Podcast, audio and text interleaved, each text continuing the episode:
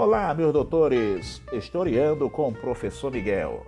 Visite o nosso podcast e tire suas dúvidas com relação à história. Vamos falar um pouquinho agora sobre a Revolução Francesa, esse evento tão importante, marco da nossa história do mundo ocidental.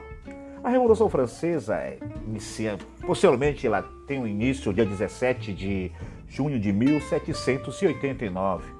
Foi um movimento impulsionado pela burguesia. Essa burguesia, quando eu falo, é a burguesia que estava descontente com o primeiro e o segundo estado, clero e nobreza. Havia burgueses que faziam parte do clero, havia burgueses que faziam parte da nobreza, sim, havia. Então, uma parte da burguesia que não estavam nesse rol de privilégio, clero e nobreza, era aquela burguesia que mantinha o primeiro e o segundo estado. Então, é uma revolução também burguesa, pode-se dizer.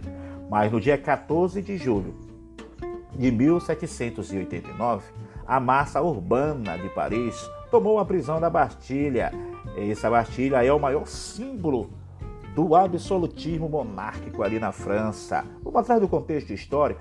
No final do século XVIII, para nós entendermos bem legal, a França era um país agrário, um país com característica é, feudal, característica feudal, onde o feudalismo ainda predominava na França. E tudo isso aí, cara, vai, nós vamos entender que a Revolução Francesa ela foi dividida em fases, primeira, segunda e terceira fase. E essas fases da Revolução Francesa teve como, como pano de fundo, como suporte a monarquia constitucional, que é a primeira fase. A segunda fase tem, nós chamamos de convenção, aonde nós cham, onde foi convocado muitos muita questão partidária para comandar a França. É também chamado de terror, período de terror. Detalhe, Robespierre, maior guilhotinador da face da terra, que praticamente guilhotinou a família real, também morre guilhotinado. A terceira fase é o diretório, onde organiza tudo e começa praticamente a sessão de Napoleão Bonaparte.